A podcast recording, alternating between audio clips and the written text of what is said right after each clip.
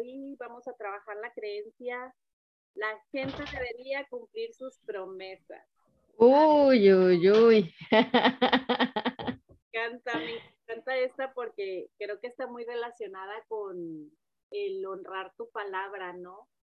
Que muchas veces, siento que muchas veces le damos tanto valor a eso que nos llevamos por alto los deseos de nuestro corazón, ¿no? Así de que ya dije, ya me apalabré, ahora ya como que casi de que te casas con esas palabras que ya diste o con esas promesas que ya hiciste sientes de cierta manera, al menos yo así me relacionaba muchísimo tiempo atrás, como que ya no lo podía cambiar, como que no, ya dije, y ahora aunque, aunque ya lo piense diferente, no, ya dije, o sea, ya di mi palabra, y era como que ya me, me, me hacía presa de eso que había prometido.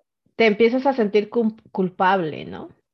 Sí, o como que si realmente no, no tienes otra opción, o sea, no deberías tener otra opción. Sí. Y también cuando, cuando yo lo, yo lo uso cuando digo, eh, cuando estoy juzgando a otro, ¿no? Eh, la gente debería de cumplir su palabra. Es también un poco ese, esa expectativa que yo tengo de la de que así tendría que ser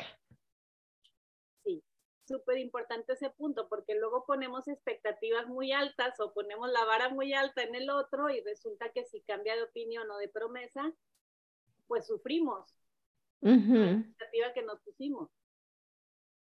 Exacto. Y sí, entonces. Creo mucho que, que esa creencia está muy como para más hacia el otro o hacia afuera que a nosotros mismas. Entonces una vuelta pudiera ser siguiendo un poquito el lenguaje así de debería, yo debería cumplirme mis promesas. No sé si les... Yo siento que, bueno, en tiempos pasados yo cumplía más lo de otros que lo mío. Sí, te deja siempre a lo último. Sí. y ahí esa es la parte que tú dices, ¿no? Cuando, cuando cumplo a los otros, me dejo de cumplir a mí, en este caso de, como de la caja, ¿no? Dejo de escuchar lo que yo quiero solo para cumplir ah, por, por exigencia algo que dije, pero que a lo mejor cuando lo dije ya no es como estoy sintiéndome ahora. ya no es tan auténtico. Claro, y es que si le damos una vuelta al opuesto, la gente no debería cumplir sus promesas se oye como inmoral, no sé, se oye como, como que no es... Muy del ego. Sí, pero la realidad es que la gente no siempre cumple o cumplimos. Exacto. Igual y una vuelta pudiera ser también, las promesas se pueden modificar. Y suena, suena mucho más compasivo y mucho más uh, eh, sí, más, neutral, ¿no? O, por lo menos te da una posibilidad. Ándale, te hace sentir más flexible frente a, la palabra o la promesa que hiciste. Sí, o sea, si, estás, si estoy juzgando al, otro, ¿no? Si, si, lo estoy tomando de que la gente no debería de cumplir sus promesas, eh, también cuando lo sigo manteniendo allá, es eh, las promesas pueden ser modificables o pueden cambiar. Claro, y por lo tanto, si, si pueden ser modificables, la gente puede cumplir o no cumplir. También puede ser modificable la palabrada que te diste. Sí, o sea, todo, como es nada es estático, en ese momento a lo mejor sonaba muy, muy del momento, muy de, de la situación, pero en el presente a lo mejor eso ya no me funciona o ya no le funciona a esa persona. Un ejemplo muy típico del colectivo que me viene ahorita es esas promesas que hacemos cuando nos casamos. El matrimonio para siempre, forever together y no sé qué. ¿Cuántos matrimonios no siguen sostenidos bajo esa promesa sin el deseo de seguir con esa pareja. Creo que es un porcentaje alto el que todavía en estas épocas de la vida vive bajo ese cumplimiento. Y no porque quiera estar ahí. No porque quiera, sino porque de cierta manera esa promesa o ese contrato que hizo ya lo ve como inmovible.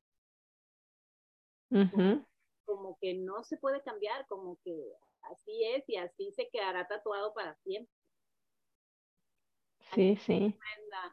Un punto importante es la definición del término, ya que desde algunos puntos, especialmente del religioso, una promesa se considera algo solemne. Entonces, ya podría estar asociado con miedo y culpa. Uy, sí, sí, súper, súper de acuerdo. Sobre todo en ese ejemplo que acabo de dar, ¿no? Que sí se puede considerar como que muy solemne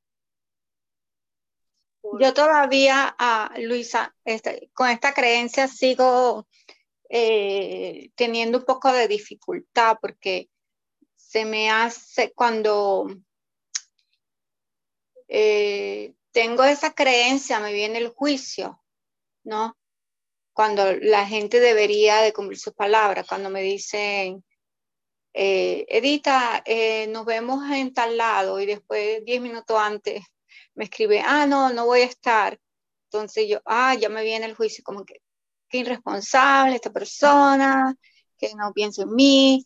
Y la verdad yo sigo, eh, no me gustaría usar la palabra luchando, pero sigo trabajando en esa creencia para quitar el juicio hacia a esa persona que según eh, lo que yo interpreto no tiene palabra. Porque al interpretarlo, al interpretarlo como que irresponsable, casi de que no le importa mi tiempo, me está quitando de mi, de mi tiempo, de mis quehaceres, y yo que me sacrifiqué para este momento con ella, y te cuentas realmente toda una historia y te la crees a tal grado que no puedes ver más posibilidades, como por ejemplo, una posibilidad sería, bueno, por algo suceden las cosas, este tiempo lo utilizo para irme de compras, irme al salón de belleza, irme y hacer comer o cualquier otra cosa que tengas pendiente durante el día. Pero cuando estamos bien, bien clavados o bien abrazados de ese drama, ahí es donde se cierra nuestra creatividad para ver otras posibilidades.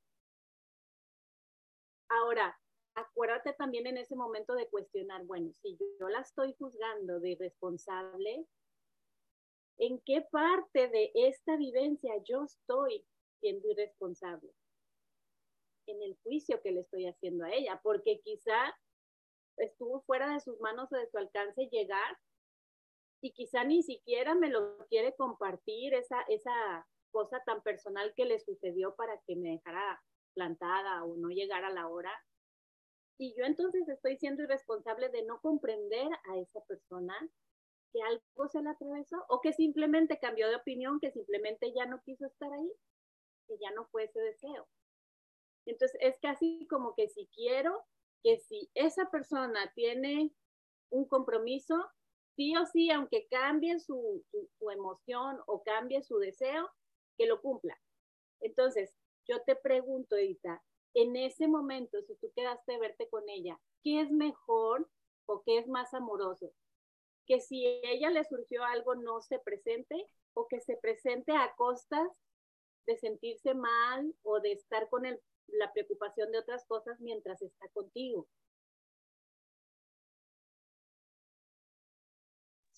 Prefiero lo primero. Pero ya que ahorita, Luisa, mira, ya tú me estás dando una distinción porque yo he hecho eso. Cuando me he comprometido y como yo tengo de que mi palabra tengo que um, honrarla, tengo eso tan metida desde pequeña, que a veces he ido sin ganas de ir o he ido como por dentro como que, y yo porque vine, ya estoy mirando que eso está en mí. Gracias, Luisa. Ándale, qué bonito que lo puedas ver, porque entonces ahí es donde entra la bendita flexibilidad para relacionarte diferente cuando te vuelva a suceder una situación de eso. Tanto, tanto si el otro te queda mal como si tú realmente no quieres cumplir la palabra, vas a acordar y vas a decir, no tengo que. Quizá debería, quizá está bien honrar tu palabra y tu promesa, pero no tengo que. Yo elijo. Claro, gracias. Y, también en esta parte, y también en esta parte de, de, de ver en el otro que es la oportunidad que esa persona te dio a ti de ver eso en ti, Edita. El hecho de que e, esa situación que ahorita la expresaste, esa persona es el reflejo de, de ti en cuando tú te has sentido y no lo hubieras podido ver y reconocer en ti si no hubieras pasado esa situación, si no hubieras hecho ese juicio, ¿no? De esa persona y comentarlo aquí y ahora tú puedes reconocer que te identificas, porque, o sea, puedes verte reflejado en ella. De que, bueno, esa oportunidad me da a mí el espacio para reflexionar y decir, wow, yo a veces he venido o he estado en, un lugar que realmente no quiero estar. Y esa es una de las posibilidades. Estamos suponiendo que ella no quiso, pero puede haber otras miles, ¿no? Que no tiene nada que ver con eso, pero por lo menos esa te hizo a ti sentido. Sí, ahorita la estoy mirando. Gracias. Entonces hay una vuelta que se me ocurre es, yo elijo cuáles promesas cumplo. Porque igual si quedé contigo a las 10 de la mañana el viernes y resulta que me, surge una cosa de mayor prioridad o de mayor importancia para mí, pues qué padre darme esa flexibilidad de no cumplir contigo y cumplir con lo nuevo que surgió, porque igual y todo el tiempo estamos casi de que a expectativas del futuro sin saber a ciencia cierta qué va a pasar. Qué padre darte permiso de decir, híjole, quedé con ella, pero igual sí, reagendo, cancelo, porque de otra manera, ¿cómo me voy a sentir si prefería lo nuevo que me surgió, darle prioridad, pero como ya quedé contigo, voy a honrar mi palabra, entonces estoy realmente sufriendo en mi interior, cumpliendo mi palabra.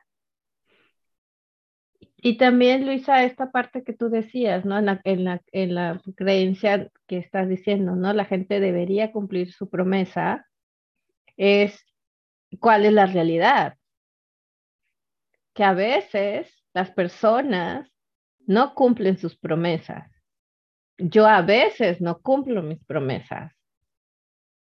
¿no? Y no significa que, este, que no tenga palabra, que nada, o sea, no tiene nada que ver con eso, es que en, ocasiones, por el motivo, la circunstancia, no, no, no puedo cumplir mi promesa, ¿no? no sé, se fue la luz y quedé reunirme con Luisa a tal hora. Pues no puedo cumplir la promesa de contactarte en internet porque pues se me fue la luz. Claro. ¿no? Entonces es como que hay muchísimas opciones más, ¿no? Y la realidad es que pues a veces hay personas que no cumplen sus promesas, pero como investigar, o sea, como que quedarme con eso, que la realidad es que nada es absoluto. Y, y como mencionaba hace ratito Brenda, de que realmente cómo te relacionas con la palabra promesa o qué significado le das, porque la mayoría quizá de las personas se relacionan como algo, algo fuerte, algo de valor, pero hay mucha gente también que hace promesas nada más falsas, ¿no? Así de que casi es su lenguaje, su lenguaje del día a día, ay, te prometo no sé qué, no se cumple, no se les olvida, es nada más como que de dientes para afuera esa palabra, pues hay que ver realmente qué significado le damos cada una. Y comprender cuando alguien no le dé el mismo significado que yo, por ejemplo, si para mí significa realmente muy de mucho valor una promesa, pero para dulces, te digo promesa X como cualquier palabra, pues respetar que, que se vale que el otro no tenga el mismo significado de esa palabra que yo. Creo que cuando te abres a esa posibilidad, pues comprendes mucho mejor que las promesas pueden ser flexibles, pueden cambiar, pueden modificarse, pueden no tomarse tan, tan a pecho o tan personal. No como yo, ¿no? Las promesas no las, no todas las personas las entienden igual, entonces con esa flexibilidad, con ese entendimiento, puedo ver que aunque para mí, cuando yo doy mi palabra o, prometo algo, puede ser algo sumamente sagrado, ¿no? Este, para, para otras personas no tiene el mismo significado. Entonces no puedo juzgar y por eso. Y, y, también ahí es muy importante que si para mí es algo casi sagrado la promesa, no tengo por qué esperar que tú tomes mis promesas igual de sagradas, o sea, o, o, que les des el mismo valor que yo si las cumplo o no, porque yo ya estoy pensando, si fallo mi promesa sagrada con Dulce, Dulce va a pensar que yo soy casi que una pecadora y no sé qué, y Dulce ni en cuenta porque se relaciona totalmente diferente con la palabra promesa que yo. Exacto, y ahí está desde el ámbito, ¿no? ¿En qué ámbito estamos cuando nos metemos en esa historia? O sea, que las personas no cumplan su promesa en, en el ámbito en que estamos, es en el de otro.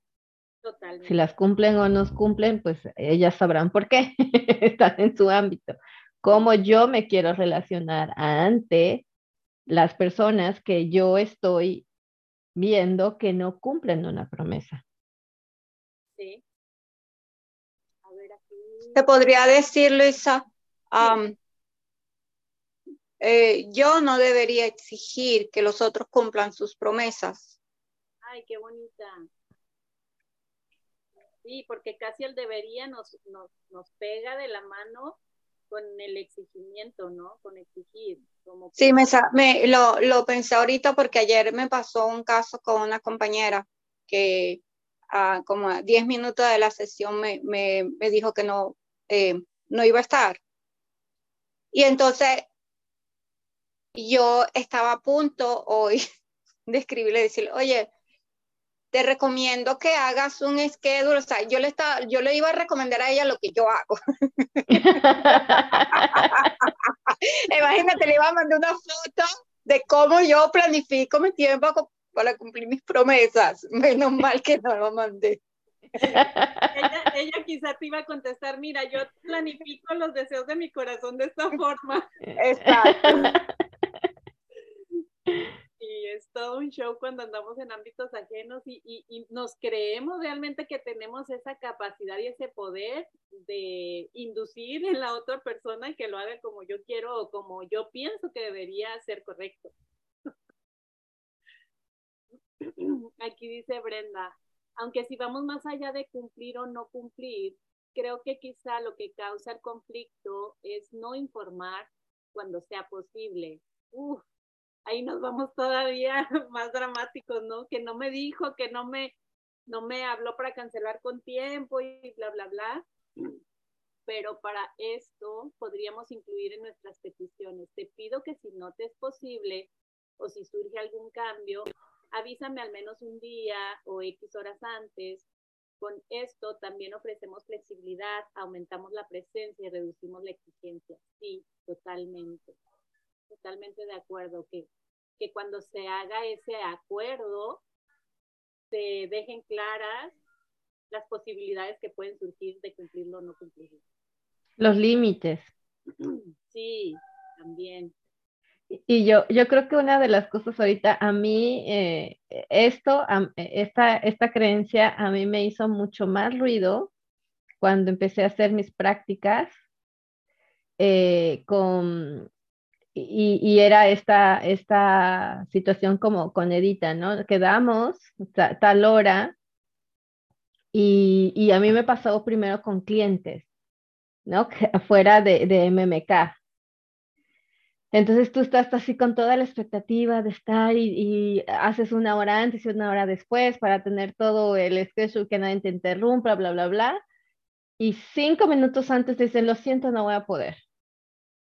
Y era un enojo de es que perdí mi tiempo, es porque no me habla antes, es que yo te podía haber hecho con otra persona o me pude haber ido a hecho un plan con mi hijo. Entonces uno empieza con toda esta historia, ¿no? El otro debería, debería, debería, tendría todo este rollo.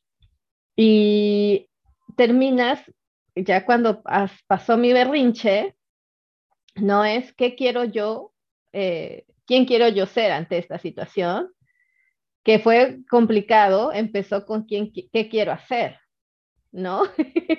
Entonces dije, ok, lo que voy a hacer es poner en un, en un pequeño post de decir, este, yo puedo esperar, eh, si tú no me llamas, la, o sea, si tú no me avisas con tiempo, la siguiente sesión te voy a cobrar. Eh, o mi límite para esperarte son cinco minutos. Pero desde entrada y, y, ya, o sea, eso lo hice como una forma, no voy a decir que estaba en amor haciéndolo, estaba enojada haciéndolo, ¿ok? Entonces fue así como, es que esto no me puede volver a pasar. me hice sesión. quedas mal, te va a costar. sí, fue todo ese show, ¿no? Ya después, más calmada, lo volví a revisar y ya como después de la sesión, ya limpié, ya estuve tranquila y es, es verdad, es, es lo que hablábamos. Yo creo que es cómo yo me quiero relacionar con, en este caso en específico, en esa situación de sesiones, para que yo esté en paz si la persona llega o no llega. Porque yo no puedo controlarlo, ¿no? Está, está en el ámbito de esa persona. La, está en el ámbito de la realidad. Yo no sé qué sucede allá. Entonces, ¿cómo yo puedo poner, por lo menos en esta situación, cuáles son mis, mis límites? ¿Cómo puedo yo hablar y, y, y platicar con esa persona sin enojo, sino en paz y con cariño? Y, y funcionó. Y de plano, o una persona que no sé qué estaba pasando en su vida, canceló tres veces. A la cuarta le di las gracias.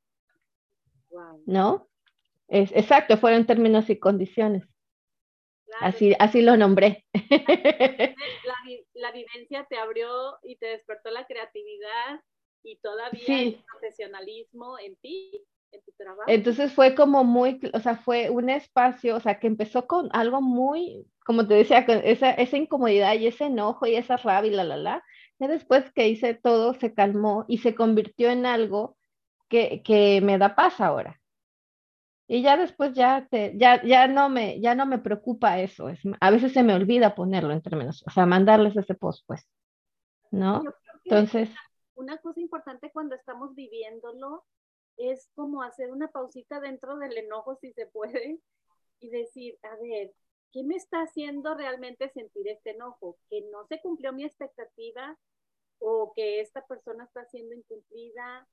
¿O que yo estaba muy emocionada y ya tenía todo así que anotadito y, lo que íbamos a hablar? ¿Qué es eso que me está enojando? Porque... Para mí es la expectativa. Ajá. Para mí era la expectativa en el fondo si nos vamos con Byron Katie, no estoy llamando lo que es, y lo que es es que se me está modificando mi agenda del día, simplemente es eso, se está modificando mi agenda, ya todo lo demás que yo le ponga. Es historia. Historia realmente, es drama. También el pensamiento de estoy perdiendo mi tiempo, ¿no? Sí, y, y, al contrario, a lo mejor pudieras estarlo ganando para otra cosa que puedes hacer cuando te plantaron. Ahorita no llegó mi cliente y me pude meter aquí a la sesión de... Ay, qué padre que no cumplió su promesa. Aquí te tenemos, ¿eh? Sí, pero ustedes. Pero esa es, esa es la cuestión de cómo, cómo algo que parece tan terrible se puede convertir en una bendición.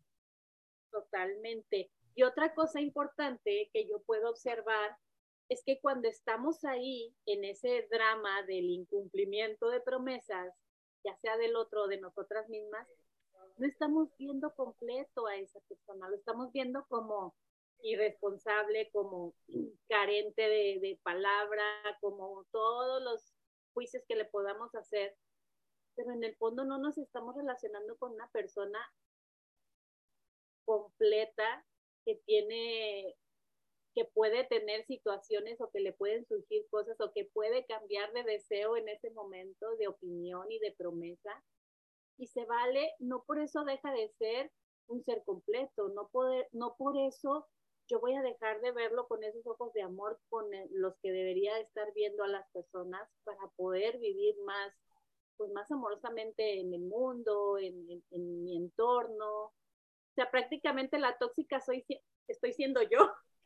de la forma que estoy viendo al otro o que me estoy viendo yo cuando no cumplo promesas.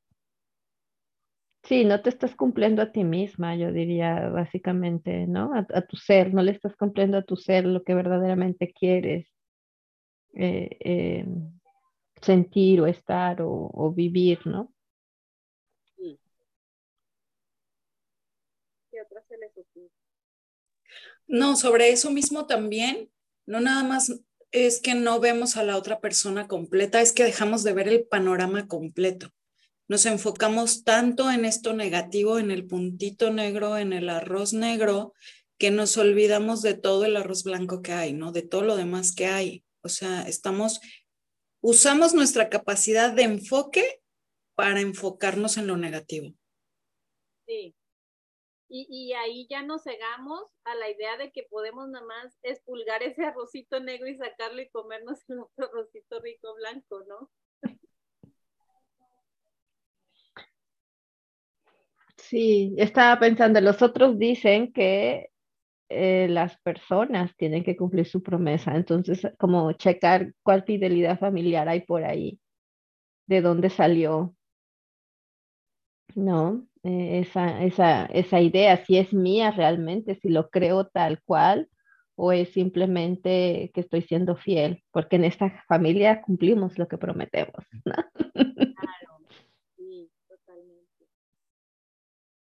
Y de hecho hasta los... O en esta empresa. En esta empresa. Ay, sí, sobre todo, ¿no? En las empresas. Y, bueno, Luisa, yo me estoy dando cuenta que yo, yo, no sé si decirlo con mucha pena, yo implementé esa fidelidad familiar en mi familia y en mi casa. La pregunta ahí sería, ¿y te funciona? Este, todavía no lo he analizado. lo voy a, meditar porque ahora que sí, me doy cuenta que mi lenguaje en mi familia es ese. A mis hijos, que son el adolescente y otro de 12, en esta casa se cumplen las promesas. Por ejemplo, si el niño me dice, mamá, el, yo quiero un helado, yo le digo ahorita no, pero mañana voy a, a comprarlo. Y él me dice, ok, mami, recuerda que las promesas tienen que cumplirse. La, pregunta es porque tú misma calificaste que te da pena admitirlo, entonces si estás, digamos, orgullosa de es, eso que tú hiciste en tu casa, pues podría ser que te funciona. Sin embargo, yo no quise asumir y más bien la pregunta es si te funciona. Si te funciona, yo creo que no tiene nada, no hay, no hay que cambiar, porque tus hijos están operando bajo ese mismo sistema, están alineados y así como tú les pides, ellos te piden y quizás se sienta bien. Sin embargo, si tú les pides, pero eh, ellos no te pueden pedir, quizá ahí ya es donde no está funcionando. Entonces no es con pena o no, sino es realmente como hacer ese examen de conciencia y ver si eso te, te, funciona y lo puedes continuar. Si no, pues entonces, como hemos platicado hoy, lo ajustas. Sí, voy a, voy a, esa es una tarea que voy a hacer hoy. Gracias, chica. Porque sabes que, Edita, también algo muy importante es, si yo ya lo percibí, que es una fidelidad familiar, y la estoy casi que implementando por subconsciente, ahorita que la hago consciente, yo puedo reintencionar esa forma de educar a mis hijos, por ejemplo. Que si antes era las promesas se cumplen en esta familia, es desde, observa desde dónde viene, desde la exigencia o quizá desde, porque así lo hacen los ancestros, así lo seguiremos haciendo todas las generaciones, pero tú, ahora que la haces consciente, puedes decir, a ver, puede ser funcional, pero decírselo desde una intención quizá de paz o de amor, de decir, es bonito cumplir, cumplir las promesas, honrar la palabra, pero no necesariamente es bueno o malo cumplirlas o dejarlas de cumplir. O sea, ahí inyectar en tus próximas generaciones una nueva intención, porque igual y a lo mejor a veces te funciona y a veces no, continuar esa, pues ese legado, ¿no? Pudiéramos decirle así. Sí, la pregunta sería, perdón, ¿y qué pasa si no la cumples? Es decir, porque cada, o sea, cada situación yo lo vería así. E, ese es, para mí, o sea, tiene como un buen sentido, ¿no? Cumplir tus promesas. Yo creo que si lo dejamos así, a mí me gusta, a mí me funciona cumplir mis promesas. Pero hay ocasiones en que siento que no, no voy a cumplirlas por una razón que a lo mejor está fuera de mi alcance o porque cambié de parecer. Y también se vale cambiar. Y platiquemos y redireccionemos pero eso yo creo que sería como la, la, opción, ¿no? O sea, no, ser, no ponerlo como ley, sino como algo que, que, se puede flexibilizar, porque es lo que pasa con, yo creo que cuando, cuando, o por lo menos a mí en ese sentido de que también fui fui muy, pero fue, fue como metida como con miedo, ¿no? De que si yo lo hice así tiene que ser, eh, cuando no lo cumplía me sentía culpable, y yo creo que no es el sentido, como que fallé en algo, como que no soy suficiente, ¿sí me explico? Entonces es, sí. no, se vale a lo mejor, o sea, yo, yo, si yo sigo creyendo en esto, si yo voy a estar haciendo eso, puede funcionar, ¿no? Si me funciona en ese momento, si está alineado, pero también hay un espacio para ser flexible, creo.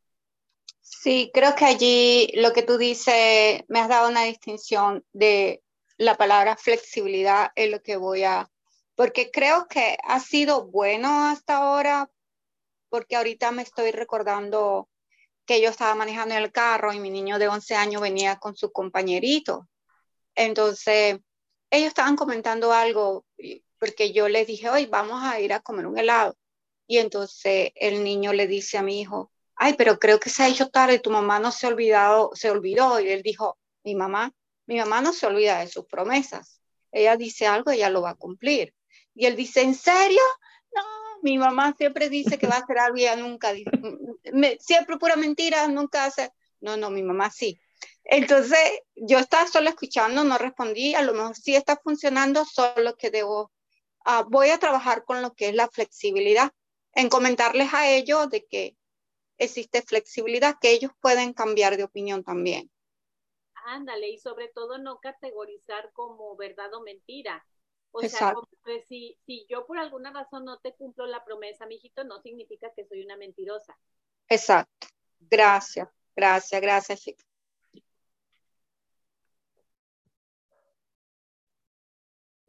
Hola, Valentina. Hola, hola, ¿cómo están? Bien, qué gusto verte. Ay, igual, hacía mucho que no me conectaba. Pues aquí estamos, dándole el ejercicio al cerebro un rato. Qué bueno. De este tema de promesas, este, sí, definitivamente flexibilidad. A veces las promesas se convierten en, en cárceles. Este, por ejemplo, mi tío le pidió a mi prima que cuando él se muriera, este, quería que la casa se quedara como estaba, eh, que no quitara nada. Y ella le hizo que le prometiera. Y ella ahora no puede, o sea, ya se murieron hace seis años, se murió mi tío, y ella, como le prometió a su papá, no quiere mover nada de la casa. Y le digo, o sea, no, o sea, a ver, que sí, que no es una promesa. O sea, ¿hasta dónde llega el límite con una promesa? Porque hasta ahí hay límites, para mi gusto. Y un ejemplo, aparte de ese, que ese sí es mío personal, cuando yo emigré, me vine a Estados Unidos con mi hija, eh, me vine a la aventura, este, y le dije, te prometo que voy a hacer lo que tenga que hacer para que nos podamos quedar, porque era como un sueño de nosotras y más de ella, como que quería ir a la universidad aquí, no sé qué. Y bueno, económicamente, pues no, yo no estaba en posibilidades de tenerla en la universidad aquí. O sea, dije, no, pero yo te prometo que voy a encontrar la forma de quedarnos a costa de lo que sea. Y de pronto me surgió una propuesta de matrimonio de un cubano. Y por mi hija yo le dije que sí. ¿Ok? Me dijo, no, yo les arreglo los papeles y pero mi cuerpo manifestaba una incomodidad espantosa. O sea, cada vez que yo lo iba a ver o, o, pensaba en el asunto, o sea, era, me sentía mal, o sea, de verdad el estómago, la boca del estómago y en general, o sea, me sentía mal, mi cuerpo me gritaba así, ¿no? Y entonces fue a tal extremo y yo estaba dispuesta a casarme con él, que de plano dije, no puedo con él, o sea, no, no está bien, o sea, algo aquí no está bien porque mi cuerpo me lo está gritando. Yo soy muy, muy, muy, ¿cómo se dice? Kinética. Y así, uh, somatizo así cañón. Entonces dije, no. Y tuve que hablar con mi hija, pero ya sabes, para esto era, es que yo le prometí, es que yo le prometí. Y llegó un punto que dije, lo siento, o sea, voy a romper mi promesa. Y, y, hablé con ella y le dije, hija, yo sé que te lo prometí, pero no voy a cumplir esa promesa porque siento que es, va, no está bien. O sea, algo no va a estar bien, esto no va a salir bien, no es el rumbo, I'm sorry, ¿no? Y lo entendió, o sea, tampoco hubo un drama, ¿no? Y bueno, cambiamos simplemente el plan y ya, este, y no lo hice. o sea, pero, pero sin, eh, eh, la promesa se puede convertir en una prisión, de verdad, bien cañón, si no existe esa flexibilidad de la que, de la que hablaban. No, casi, casi como la promesa pesa, ¿no? Horrible. Es que termina siendo una autoprofecía cumplida muchas veces y no la alcanzas a distinguir completa. O sea, tú dijiste a costa de lo que sea, pues ándale a ver si a costa de lo que sea está el cubanito a ver qué. E, entonces, por eso es muy importante mm, escuchar nuestras palabras y, nuestro lenguaje, ¿no? Pero qué padre que pudiste decir que no, que te hiciste caso, que le hiciste caso a tu cuerpo, a eso que te estaba somatizando, ¿no? Sí, sí, porque era, o sea, era como que ¿qué va a crear más en nuestra vida? ¿Esto o, modificar nuestro plan? O sea, si algo de verdad me decía, ahí no va, por ahí no va, por ahí no va, y no, no fue por ahí. y también lo que, y también lo que enseñamos, o sea, en el caso de los, de los hijos, ¿no? A veces como dice que el ejemplo arrastra. Y eh, ¿qué, qué, qué, ejemplo a veces damos de, de, si yo lo prometo, pero sufro y estoy enojada haciéndolo, pero yo lo prometí, ¿no? O sea, en el, ¿qué es lo que yo estoy enseñando realmente? Cumplir la promesa en autenticidad, en, en bienestar, en tranquilidad, en, en algo que, que va acorde con lo que yo deseo también, o no importa lo que yo sienta, no importa lo que yo piense, ya di mi palabra y enojada, triste, en exigencia, pero lo voy a hacer. Entonces, eso también los, los, hijos nuestros lo ven, ¿no? Como ejemplo.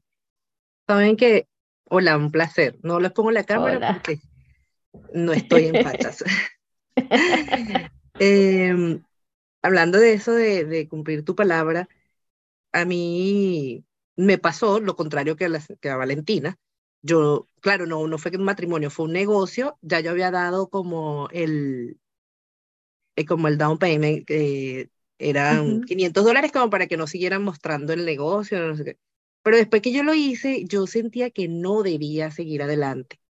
Pero me sentía muy obligada porque yo dije, ya la señora no va a mostrar más el negocio y porque yo le dije que lo iba a comprar, entonces va a perder otros vendedores, yo di mi palabra. Y bueno, hasta el último día que estaba firmando el documento, yo decía que no quería, pero lo hice.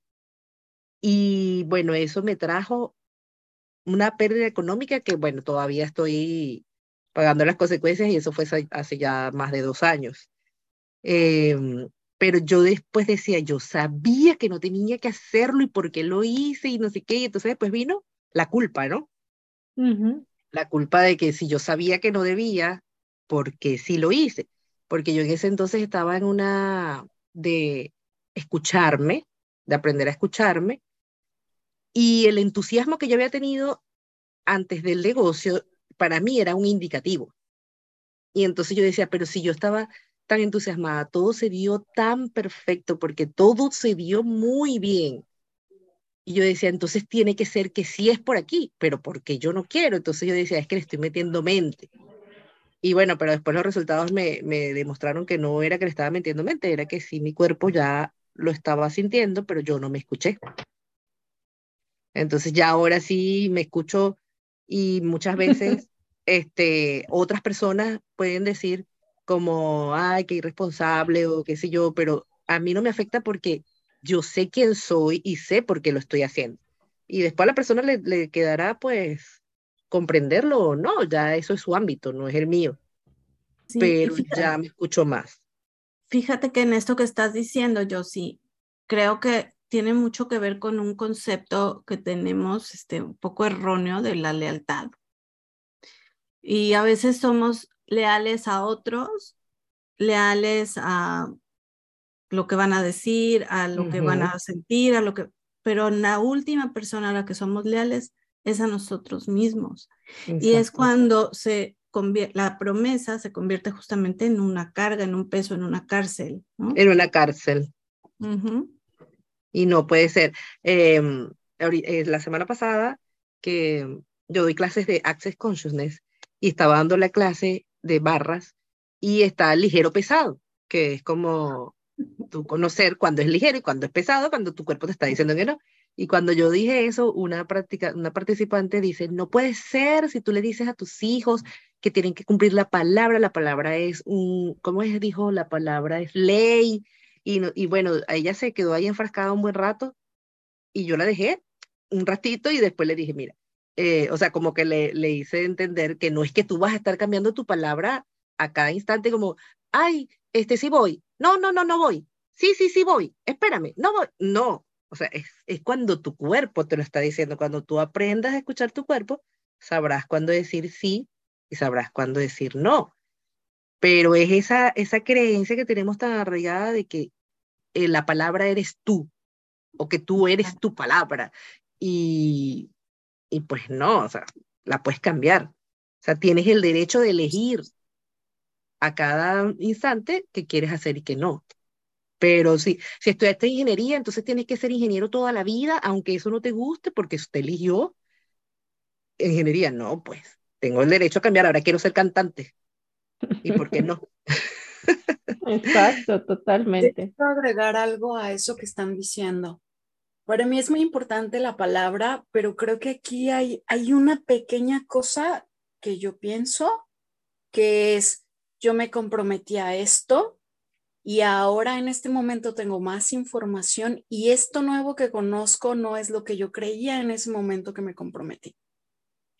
Entonces, cuando me surge algo así y quiero decir no, pues digo esto, digo, cuando yo me comprometí, yo entendí esto y a esto me comprometí, pero ahora con toda esta nueva información que se está generando, esto no es lo que quiero. Entonces, hasta este momento cumplí y de este momento en adelante no voy más. Yo, yo creo que ahí se, ahí se, viene mucho como el presente, ¿no? En este momento. Yo creo que sería la palabra clave en, ese momento, en el momento en que hice la promesa, lo estoy haciendo de corazón y ahí es donde empieza a ser, si yo lo prometo y lo siento bien y lo siento real y lo siento que fluye conmigo, hago la promesa, ¿no? De decir, ok, sí, quiero comprometerme, ¿no? A esto. Y si cuando pasa el tiempo o, o cuando tengo que hacerlo por alguna razón, yo no siento que estoy igualmente comprometida, se vale. Claro, sobre todo, sí, adelante. Sobre todo es el cambio de información, porque como, como estaban comentando ahorita, entré a un negocio y me entusiasmé y entonces, ah, sí, lo que yo estaba viendo en ese momento es que un negocio muy chido, ¿no? Pero voy conociendo más la información y digo, oh, oh, esto no, y creo que ese es el momento de ser honestos con el otro y con nosotros mismos y decir, yo vi algo distinto a lo que estoy viendo ahora. y a lo que yo me quise comprometer no es lo que, lo que me estás presentando.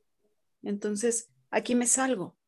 Y, y lo mismo veo en la promesa de Valentina, sobre todo lo que ya decía Luisa, en el lenguaje hay que cuidar nuestras palabras, a costa de lo que sea, pues es muy fuerte, a costa de qué. Pero aún así, yo no me comprometí a casarme con él, yo me comprometí a que nos quedamos aquí y voy a buscar una manera que se alinee conmigo de que estemos aquí. Y creo que también en, el ejemplo que nos daba Josie, cuando estamos realmente cumpliendo una promesa y no le hacemos caso a, nuestro cuerpo ni a nuestra intuición ni nada, y decidimos pues por, por palabra ya firmar los papeles del negocio, lo que sea, no encarcelarte después, o, sea, casi de que sacamos a veces el látigo invisible para darnos duro y dale, ¿por qué no me hice caso? Y si yo ya lo veía venir esto, mira ahora toda esta pérdida económica. Y, entonces ahí no encarcelarnos tanto y decir, de algo más grande quizá me estoy librando, que esta pérdida aparente económica no, no es nada comparado a lo que quizá Dios me estaba librando de otras cosas mayores que no alcanzo a ver. Entonces, descansar también en las elecciones que ya hicimos, independientemente si no trajeron buenas consecuencias, y decir, quizá esta que yo estoy percibiendo como mala consecuencia, quizá es mejor de la que hubiera pasado si hubiera elegido diferente porque si no, entramos ahora en, un en una nueva cárcel, ya no de la promesa cumplida, sino ahora de mí misma, de látigo, de estarme dando ese látigo y, de no estar amando lo que ya fue y lo que ya es. Y, ahí yo volvería a ocupar el mismo ejemplo que con Edita, en el sentido de esta oportunidad que aunque, aunque se perciba de esa manera ahorita, yo sí te dio la, o sea, fue el, ejemplo perfecto o la situación perfecta para reconectar, que a lo mejor esa es la forma que estás escuchando a tu cuerpo, que te diste cuenta que el cuerpo te estaba diciendo algo, ¿no? De que te estaba, te estaba enseñando una forma. Y cuando pasó el, resultado que no era lo que tú esperabas, eh, en el negocio sí fue el confirmar que tu cuerpo te, te avisaba, o sea, que hay una forma ya tuya muy, una, una, herramienta muy poderosa y que a lo mejor si no hubiera sucedido de esta forma, no hubiéramos tomado conciencia, ¿no? Sí, sí, fue un regalo. Al final, debo admitir que sí tuve mi momento de, de culpa, este, y de, de, regodearme ahí en la culpa y en el charco, este, pero luego pude ver eso que tú comentas, lo vi mucho más allá. Pero para mí la bendición más grande fue que eso, es, el haberme quedado en ese negocio, eso fue en Argentina. Este, me, me hizo que la pandemia yo la pasara allá, este, en un apartamento encerrada con mi hijo, que tenía ya dos años que no veía. Y nuestra relación en ese entonces, en, esa, en ese periodo, se mm, reestructuró y fue una nueva relación muchísimo mejor. Este, puedo decir que como que recuperé a mi hijo porque eh, había mucha distancia, pero más que física era de trato, ¿no? Y en ese entonces pudimos hablar, reconciliarnos, este, bueno, fueron, fue una bendición verdaderamente incluso cuando estaba pasando por el momento de cerrar el negocio y todo lo demás, él estuvo allí, me apoyó y todo, y él me vio de otra manera, ya como, como, como humana, no como mamá nada más, como mujer. Este, y yo después, en un tiempo, a lo mejor dije una, algo que no debía decir, pero dijo, yo dije, si hubiese sabido en ese momento que ese era el precio a pagar por recuperar mi relación con mi hijo, lo volvería a pagar dos veces más si fuera necesario. Entonces eso fue una gran bendición, la verdad. Esas reconciliaciones realmente no tienen precio. Qué bonita, qué, bonito extracto de la vivencia estás, estás viendo con esa reconciliación. ya, ya, queda súper minimizado el, la pérdida económica que te pudo haber surgido. sí, sí, la verdad que sí. Gracias por compartir. A ver, aquí nos pone Madeleine. Para mí algunas promesas eran obligaciones y sentía que no podía cambiar de opinión. Mm, sí. Quizá viene muy pegado con la forma que te educaron, ¿no, Madeleine? De que, de que ya no hay otra opción, ya no se cambia, no puedes cambiar de opinión. Y Abril nos pone, ¿cómo se verá cumplir la palabra cuando te casas de ser fiel en la salud y en la enfermedad, amar y respetar a esa persona y de repente te enamoras de alguien más. Abril. Oye, pero si aunque no te enamoraras de alguien más, aunque no fuera el caso que te enamores de alguien más, o sea, que tú te casas, prometes amar y respetar hasta que la muerte lo separe, y te sale un gañán, ¿no? o sea, Abril, ponte lista y di, yo no prometí estar enamorada toda la vida de ti. Eso pasaba mucho, ¿no? Con las abuelas que vivían unas vidas espantosas, pero pues ya ni modo, porque el matrimonio es forever. Esta es mi cruz y la tengo que cargar. Sí, cañón. Es lo que me tocó y otras ponen, es lo que Dios me dio, ya no lo puedo cambiar. Es mi cruz, sí. Es mi cruz. Y de hecho era lo que hablábamos casi al principio, que la mayoría de los matrimonios aún se sostienen por esa simple promesa, pero ya no hay amor, ya no hay deseo de estar con esa persona y, y no se atreven a dar el paso porque pues ya lo prometí, ya lo dije. Pues sí, entonces los deseos de mi corazón, ¿dónde quedan? Y entonces, ¿cuál es el valor de la promesa? O sea, ¿cuál es el sentido de la promesa? ¿Cuál es el propósito de la promesa? Que ahí sería como que la promesa tiene que cumplirse a costa de lo que sea. o sea, claro, porque cuando lo prometí estaba segura de cumplirlo porque te amaba, porque estaba enamorada de ti, porque sí creía que eras mi príncipe azul, pero ya me di cuenta que no. Cuando me casé contigo y te lo prometí, no habíamos vivido quizá toda lo que ya llevamos ahora juntos, no me había decepcionado de ti, no, o sea, un chorro de cosas que pasan en el lapso del matrimonio que te hacen realmente pues modificar, modificar tu, tu, perspectiva que tenías sobre esa persona, sobre el matrimonio y sobre que era para siempre. Y volvemos a lo mismo, es que en ese momento te funcionó, ahora ya no. Ahora ya no, y entonces yo decido si eh, negociamos, renegociamos este, este acuerdo, este compromiso, o eh, damos o cerramos, ¿no? Y, y, tampoco, eh, o sea, yo creo que ahí volvemos a lo mismo, que es más funcional para los dos, y, o si no para los dos, o sea, que es más funcional para mí, en este caso, que es lo que me da más tranquilidad, que es lo que me hace estar como otra vez alineada a lo que yo lo, de, lo que yo deseo en mi vida y, y, elegir, ¿no? Volver a elegir.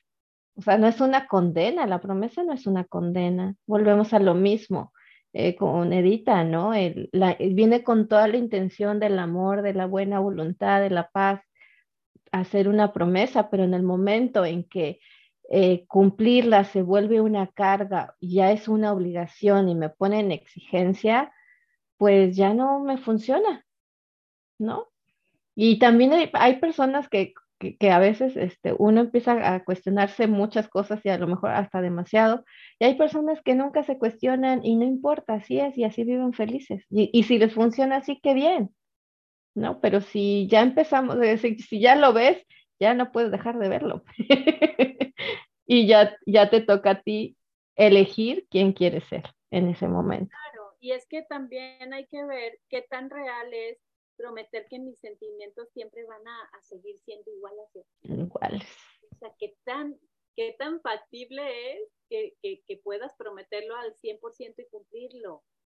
O sea, no depende nada más de ti, depende también de tu esposo, para ver si eso se, se, llega a cumplir como lo dijimos, que para siempre, que, que, que, para toda la vida. O sea, porque muchas veces en este ejemplo que da Bill es, ay no, qué mal, o sea, yo dije que con él nada más y resulta que me movió el tapete otro y se siente padre y que, oye, pero no es nada más culpa de una que le está moviendo el tapete el otro, tiene que ver algo que influyó de tu pareja para que voltearas tus ojitos a otro lado. Pero muchas veces eso, como ha estado muy tachado, es de que mujer, eres mala esposa, eres una atrevida, eres no sé qué. Y entonces ahí te estás contando otro cuento colectivo que te está haciendo quedarte en lo que, en lo que ya prometiste.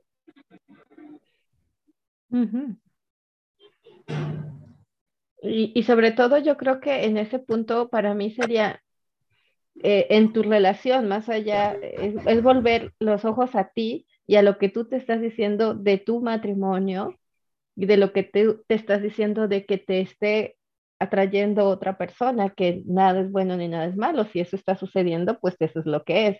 Ahora, ¿qué decisión tú vas a tomar en base a lo que a ti en ese momento te funcione? Porque si empiezas a culpar es que es que el otro no hizo, no dijo, no, o sea, ¿qué parte de eso es mi responsabilidad y qué parte es la de, o sea, la, la, hasta dónde está yo he contribuido a que eso esté funcionando o no esté funcionando. Y creo que también ahí cuestionar un poco el concepto de eh, respetar. O sea, es, es realmente respetar, quedarme con los ojos puestos nada más en mi pareja.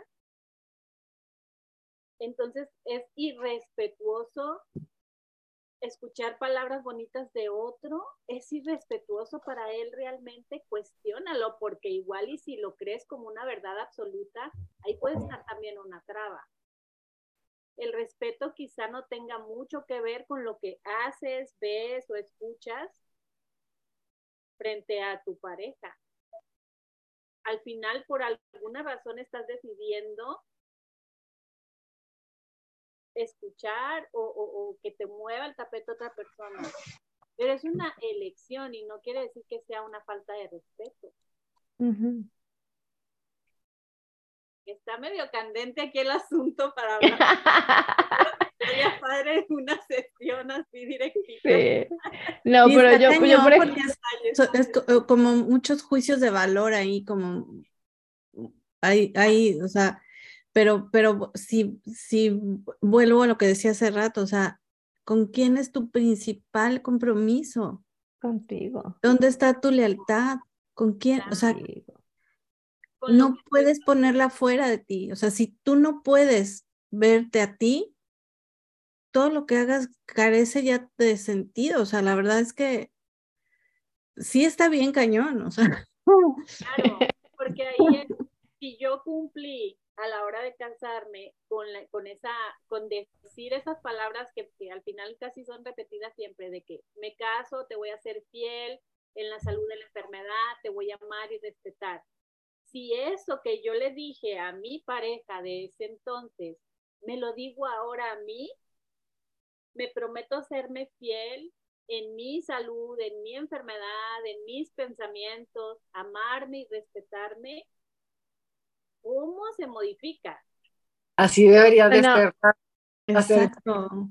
De verdad. Suena súper bello.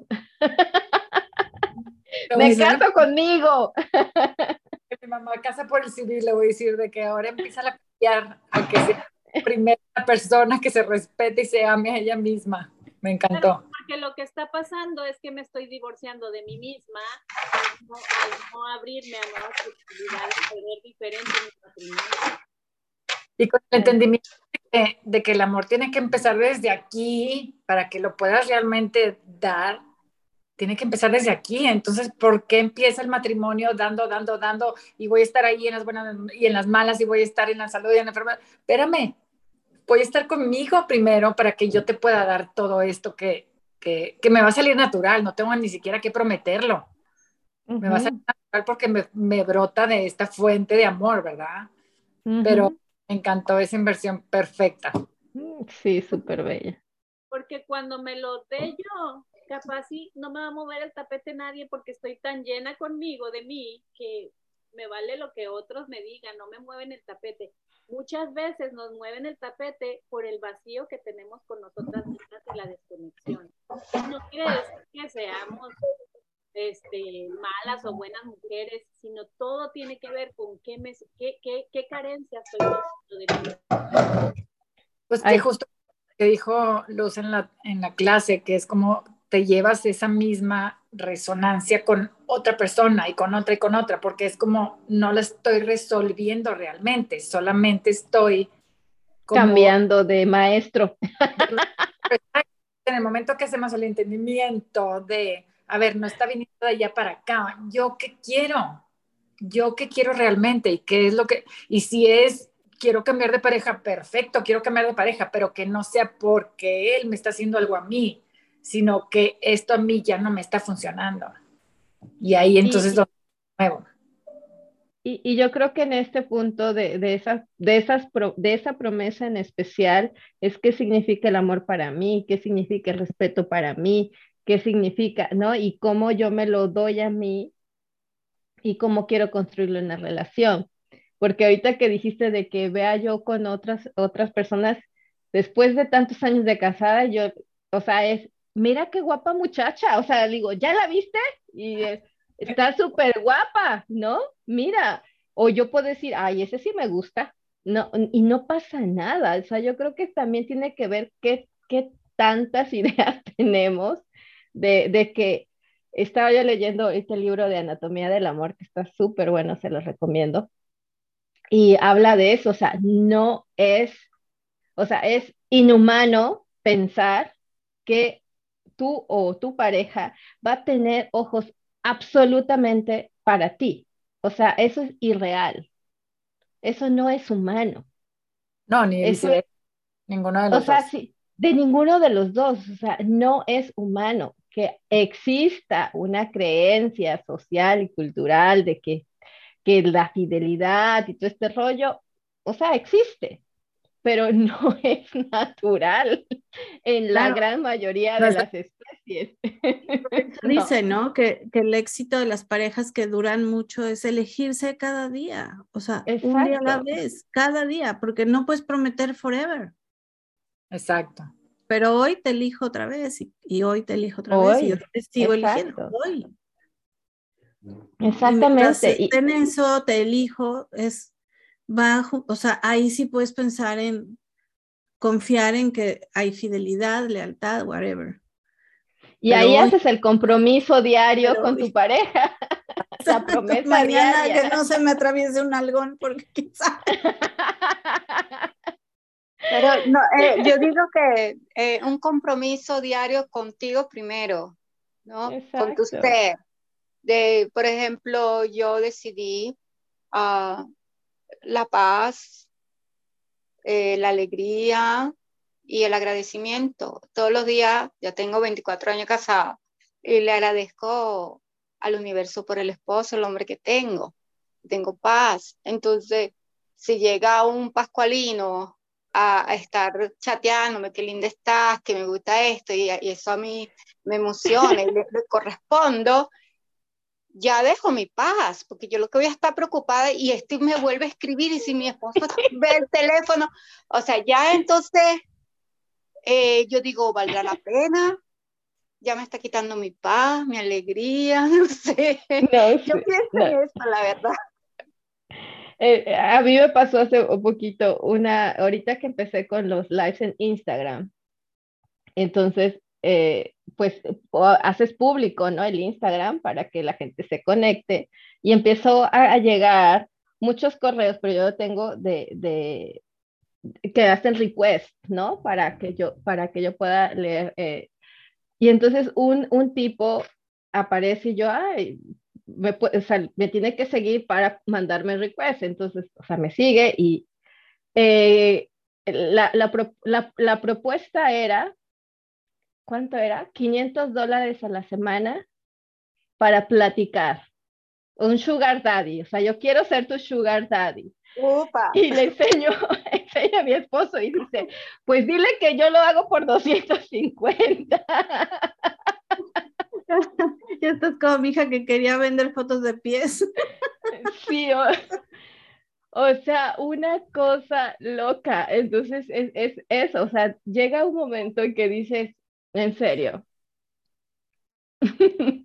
Entonces es, es, esa sensación de que a lo mejor, yo digo, si, si existen ese tipo de personas que hacen ese tipo de ofrecimientos, es porque me imagino hay personas que aceptan ese tipo de ofrecimientos pero a mí, o sea, en vez de, digo, yo no sé si, o sea, sentirme ofendida o, o sea, yo, yo me ataqué de la risa. Y yo, ok, o sea, ni contesté ni nada, fue delete, bye. no, pero hay tantas cosas que salen ahí y, y, es cuando yo, yo siempre platico con mi esposo de esos temas y es decir, Aquí la idea para mí es sencilla. Si tú quieres estar con alguien, vas a estar con alguien. En el momento en que no quieras estar por la razón que sea, ya más avisa y ya. ¿No? Lloraré un año o el tiempo que tenga que llorar, pero no me voy a morir de amor, de eso estoy segura. por lo menos no por ti. o haces una nueva petición y le dices, ya no me funciona una relación monógama, ya quiero. sí. Pero ahí no puede. Felices los cuatro, no, tampoco me funciona eso, ¿no? Y no estoy nada en contra, pero voy a decir, ¿qué es lo que te funciona? ¿Qué es lo que te da paz? Como dice Edita, ¿no? Hay cosas que em, ya sé que me funciona a mí y cómo me, me, me siento bien. Y qué otra cosa no. Entonces, yo siempre digo, para mí, eh, eh, ese tipo de situaciones donde estás ligada a otras relaciones, a mí me genera estrés y yo a estas alturas de mi vida yo no quiero estrés, yo quiero paz. Libertad, libertad mental, emocional y, de sentimientos y de todo, ¿no? Independientemente de tenerla tú contigo misma. Y, entonces ya. no andas buscando nada afuera, si ya sabes que todo está dentro de ti, no, no necesito nada allá afuera. Ya nada más creas la vista, como dice Valentina. ¡Claro! ahí. y aquí nos pone Abril, escuché que la fidelidad es una consecuencia, no un compromiso o promesa. Bueno, al final es como tú te relaciones y lo quieras ver. ¿Qué significado tú le quieres dar? Porque si no, luego entras a otro colectivo nuevo de que la fidelidad es consecuencia y no compromiso o promesa. Sí, ¿Qué significa ser fiel? Podría hacerlo empezar a, a, a, cuestionarse qué significa la fidelidad.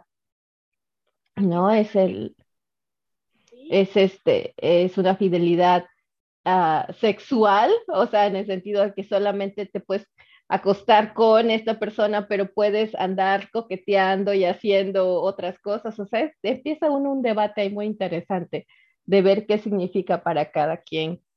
Y hacer el, el premiso misma, ¿no?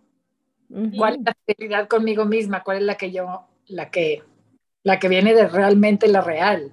Claro. es, es, como si juzgáramos ahorita a Dulce con lo que acaba de comentar.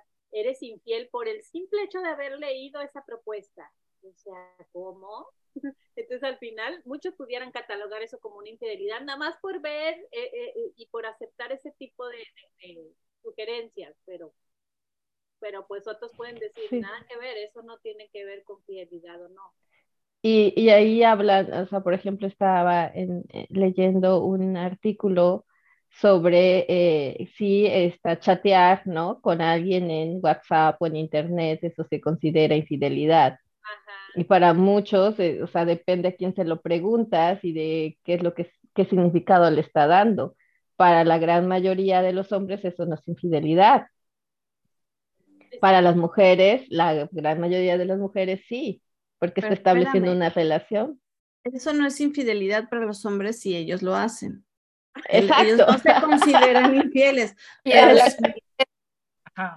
si la pareja lo hace, sí está siendo infiel a él. O sea, es que sí, estamos bien convenencieros. esa igualdad no, está tan igual. De ahí la importancia de llevárnoslo a nosotras mismas y que el mundo Sí, total. Sí, este hay, que hacer, como dices tú, mi Luisa, un, un, este, un, uno, un especial de, de estos temas. Sí, totalmente. Porque ya ves, Abril, todo, todo lo que nos desataste aquí.